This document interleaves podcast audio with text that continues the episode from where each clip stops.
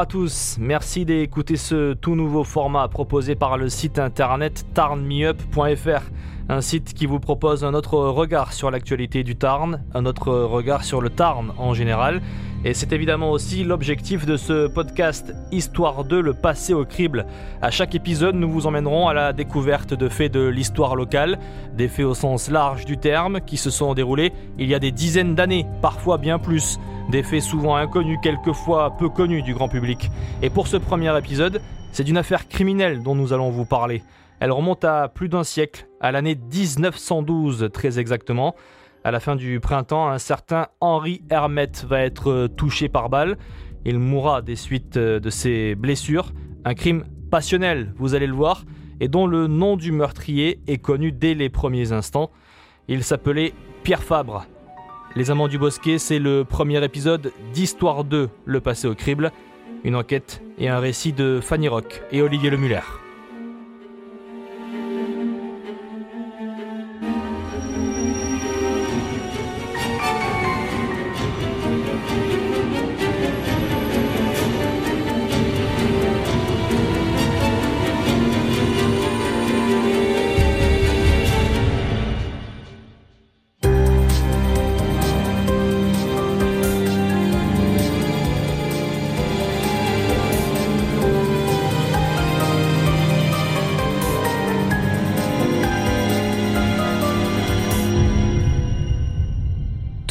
D'une situation plutôt commune. Un adultère, pour dire les choses simplement. Mais un adultère qui va troubler le quotidien calme et tranquille du petit village de Senot, dans l'est du Tarn, proche de la frontière avéronaise, à quelques kilomètres de Laconne. C'est l'histoire d'un triangle amoureux qui va prendre des allures de complot et qui va conduire à l'irréparable, le meurtre d'Henri Hermette, un cultivateur de 41 ans. Que s'est-il passé exactement? La victime est-elle tombée dans un piège? Jusqu'où peut aller un homme par amour? Quel est le vrai rôle de la seule femme parmi les trois principaux protagonistes? Autant de questions que nous nous sommes posées et auxquelles nous allons apporter quelques éléments de réponse. Nous sommes au mois de juin 1912 dans les hauteurs du Tarn, à Senot, petit village d'un peu moins de 300 habitants à l'époque. Les journées y sont calmes et se ressemblent toutes. Elles sont bercées par le bruit des animaux d'élevage, par la routine des travailleurs des champs. Les dimanches, les familles catholiques se rendent à l'église pour assister à l'office. Mais ce dimanche 9 juin, tout ne va pas se dérouler comme à son habitude. Le temps d'une matinée, une vie de famille va voler en éclats.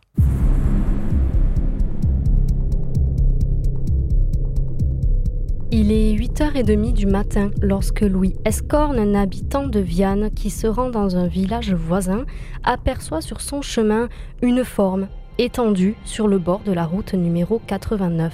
C'est un homme couché sur le côté droit, baignant dans une mare de sang et défiguré, le décrira le passant. Persuadé qu'il est mort, Louis part chercher de l'aide et trouve un peu plus loin Jules Cluzel et Étienne Cabanel. Tous les trois repartent en direction de la tragique découverte. Une fois sur les lieux, Cluzel et Cabanel s'avancent vers l'homme au sol, mais ne le reconnaissent pas tout de suite. Ils s'approchent encore un peu plus et sont très surpris de découvrir le visage ensanglanté de leur voisin Henri Hermette.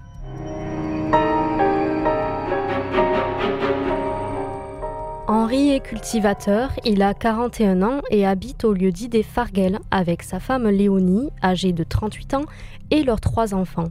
C'est un homme très apprécié dans la petite commune.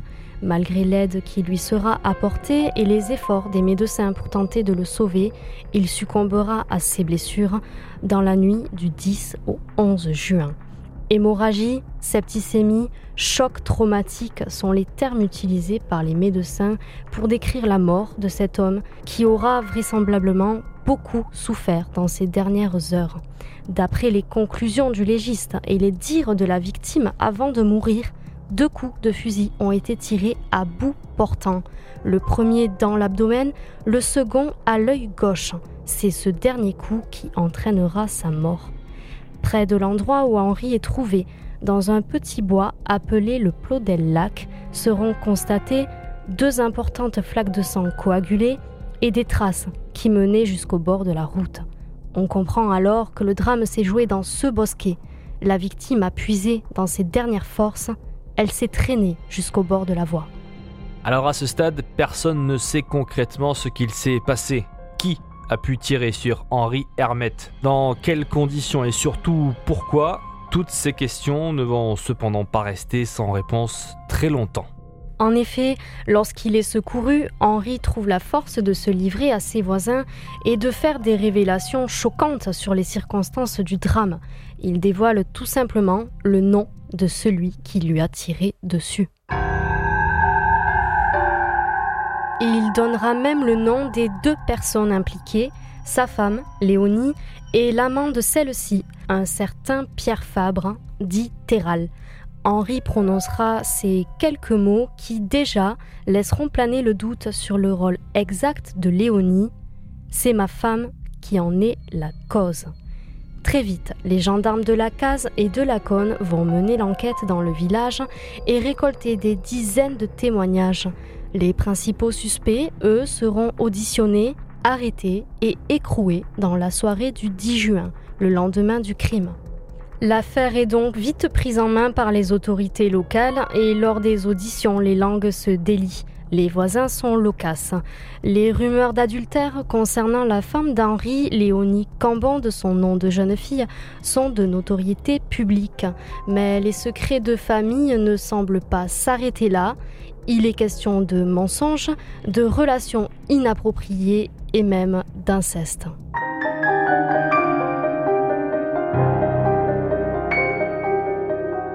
Avant d'aller plus loin et de s'intéresser plus précisément au profil de chacun des acteurs de ce drame, revenons un peu plus sur le déroulé de la matinée du crime. Nous avons pu en avoir une description précise grâce aux différents témoignages retrouvés dans le dossier de la cour d'assises du Tarn aux archives départementales. Ce 9 juin, Henri et sa femme se lèvent aux aurores. À 7h30 du matin, Léonie avertit Henri qu'elle part pour se rendre à la messe de Roquesaisière, à pied, 50 minutes de marche. Henri est perplexe. L'an passé, il a surpris sa femme dans une vieille grange, en plein ébat amoureux avec Terral. Depuis, il nourrit toujours des soupçons. Quand elle quitte le domicile ce dimanche-là, il décide de la suivre, et de très près, pendant une demi-heure environ, Étrangement, Léonie ne semble s'apercevoir de rien. Arrivé au bosquet, le plot del lac, Henri voit ses soupçons se confirmer et surprend les deux amants en flagrant délit une fois de plus. Emporté par la colère, Henri voit rouge, il s'avance vers sa femme et la gifle à deux reprises. C'est alors que Terral saisit un fusil posé juste à côté de lui et tire un premier coup qui atteint Henri à l'estomac. Henri chancelle, il se retrouve à terre, mais l'amant ne s'arrête pas là, il s'avance à nouveau vers le mari déshonoré pour tirer un second coup, cette fois-ci à la tête. Alors qu'Henri agonise, les deux fautifs prennent la fuite, chacun dans une direction différente. Dans les heures qui suivent, Henri sera secouru et emmené chez lui sur une charrette. De son côté, Léonie aura eu le temps de rentrer au Farguel, le domicile familial, et d'y croiser sa fille Marie. Elle ne lui dira rien du tout sur ce qu'il vient de se passer.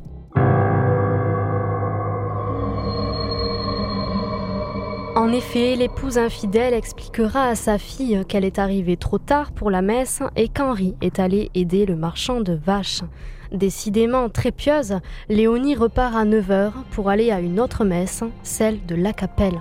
Cette fois, elle y assiste réellement. Elle ne rentre qu'à 11h30. En son absence, son mari mourant aura été transporté à leur domicile. À son chevet, toujours selon la fille du couple, Léonie prononcera ces mots qui font froid dans le dos. Encore il n'est pas mort.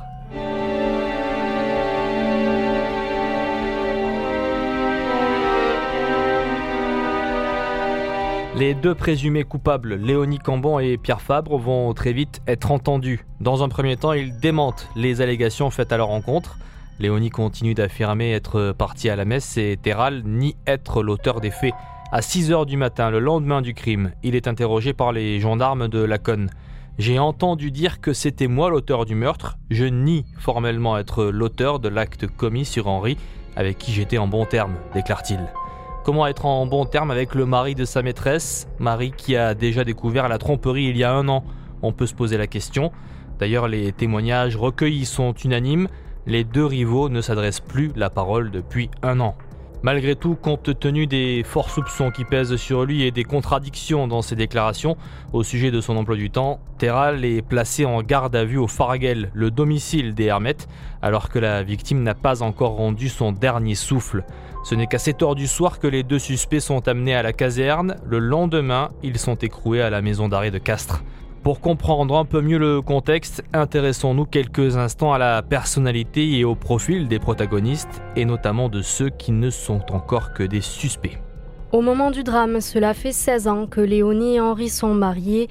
Ensemble, ils ont eu trois enfants, dont Marie, qui, on l'a vu, a eu de par son témoignage un rôle clé dans l'avancée de l'enquête. Depuis quelques années, le mariage des Hermètes semble connaître des difficultés. La liaison entre Terral et Léonie le prouve. Mais il faut remettre les choses dans leur contexte. À cette époque, les mariages étaient bien souvent arrangés, l'amour n'avait pas spécialement sa place. Cependant, la personnalité de Léonie intrigue. Cette brune au teint hâlé et aux yeux clairs semble avoir un certain pouvoir sur les hommes. Des témoignages recueillis dans le cadre de l'enquête décrivent une femme travailleuse et discrète, mais d'autres sont moins élogieux. Le maire de Senot lui-même dira qu'elle avait mauvaise réputation et qu'elle aurait entretenu une relation avec son beau-père. Quant à Pierre Fabre, un célibataire de 28 ans, trapu, les yeux clairs, les pommettes saillantes, il a plutôt bonne réputation, il est même conseiller municipal du village. Une rumeur vient tout de même entacher son image, puisqu'il aurait eu des relations incestueuses avec une de ses sœurs, Rachel. Cette dernière est partie vivre dans l'Hérault après une grossesse non désirée et un mariage annulé probablement au dernier moment. On retrouve en effet l'acte de mariage en partie rédigé dans les registres de l'état civil de la mairie. Les concernés ne l'ont jamais signé. L'hypothèse d'un enfant né de l'inceste prend forme et il n'y a qu'un pas à franchir pour imaginer que c'est cet événement qui aurait conduit à l'annulation du mariage. Léonie et Terral essaieront à plusieurs reprises d'échapper aux mailles de la justice. Ce dernier fera en sorte de la protéger tout au long de l'enquête. Pour sa propre défense, il invoquera un alibi afin de justifier l'achat du plomb ayant servi au fusil de chasse. Terral n'étant en effet pas connu comme chasseur, il a donc préféré dire aux policiers que le plomb acheté quelques jours avant le crime était pour son voisin le plus proche, un certain Verrette. Mais le voisin en question, loin de vouloir être mêlé à cette histoire sordide, affirme ne jamais avoir demandé ce service Terral. Une confrontation entre les deux hommes aura même lieu lors des auditions tenues durant l'été. Quant à la relation qui lie les deux amants, elle semble résister à toutes les épreuves.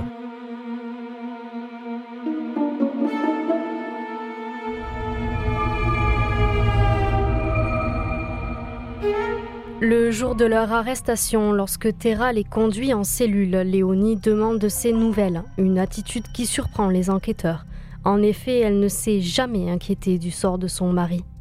Dans une déclaration en date du 13 août, Fabre passe aux aveux et dédouane Léonie de toute responsabilité, ce qui permettra à Léonie de bénéficier d'une remise en liberté dix jours plus tard. À l'approche du procès, Léonie est activement recherchée par les services de police. Elle est retrouvée à Castres, logée chez un homme connu pour faire de la contrebande d'allumettes. Sept témoins, dont Léonie, sont appelés à la barre le 22 octobre. Ce jour-là, face au juge, Terral s'inquiète du sort de sa bien-aimée et assume l'entière responsabilité du crime. Dans sa plaidoirie, son avocat évoque l'influence néfaste de Léonie et une complicité avérée. Mais Terral s'exclame non, monsieur le président, elle ne m'a pas commandé, je veux tout prendre pour moi. Cet acte d'amour sonne comme un sacrifice. Il est condamné par les assises du Tarn pour homicide volontaire, sans circonstances aggravantes. La préméditation et la complicité ne sont finalement pas retenues. Pierre Fabre est puni à 12 ans de travaux forcés qu'il devra effectuer au bagne de Cayenne. Léonie, elle, part du procès libre et innocentée. C'est à la mi-juillet 1913 que Fabre embarque vers La Rochelle sur le navire La Loire qui le conduira en Guyane en compagnie de nombreux autres forçats. Il faut savoir que le temps de survie là-bas dans ces conditions très dures était de 6 ans en moyenne. Fabre avait donc euh, peu de chances de revenir vivant du bagne. C'est pourtant ce qu'il s'est passé et ce qui apporte une dimension romanesque supplémentaire à cette histoire. Durant son séjour au bagne, Fabre apprend les filochages d'étoupe et fait preuve d'une conduite exemplaire. C'est ainsi que plusieurs demandes de grâce sont adressées, mais toutes sont refusées. En 1924, Pierre Fabre arrive au bout de sa peine. Comme tous les bagnards, il lui reste à s'acquitter d'une résidence obligatoire en Guyane pendant plusieurs années. Après s'être assuré de l'accueil qui lui serait réservé dans le village de Senot, les autorités judiciaires réduisent à 5 ans sa résidence obligatoire. Fabre revient en France le 29 mai 1930. Il ne retourne pas à Senot, mais décide de rejoindre sa mère, installée dans le sud du Tarn, au pied de la montagne Noire, à Pont de Larn. Là-bas, une autre personne chère à ses yeux le rejoindra, Léonie elle-même. La veuve l'aura attendu toutes ces années. En mai 1935, les anciens amants officialisent même leur amour devant la loi et se marient. Lui avait alors 52 ans et elle 61. La suite, ce ne sont pas moins de 27 années supplémentaires de vie commune. Pierre et Léonie mourront la même année en 1962 à Mazamet, à quelques mois d'intervalle. Ironie du sort, Léonie est décédée le 13 juin de cette année-là, soit presque 50 ans jour pour jour après son défunt mari Henri Hermette. Les amants du bosquet auront emporté dans leur tombe la réponse à la question que l'on se pose tous. Le meurtre d'Henri Hermette était-il finalement, oui ou non, prémédité? Nul ne le saura jamais. Les Amants du Bosquet, c'était le premier épisode d'Histoire 2, le passé au crible.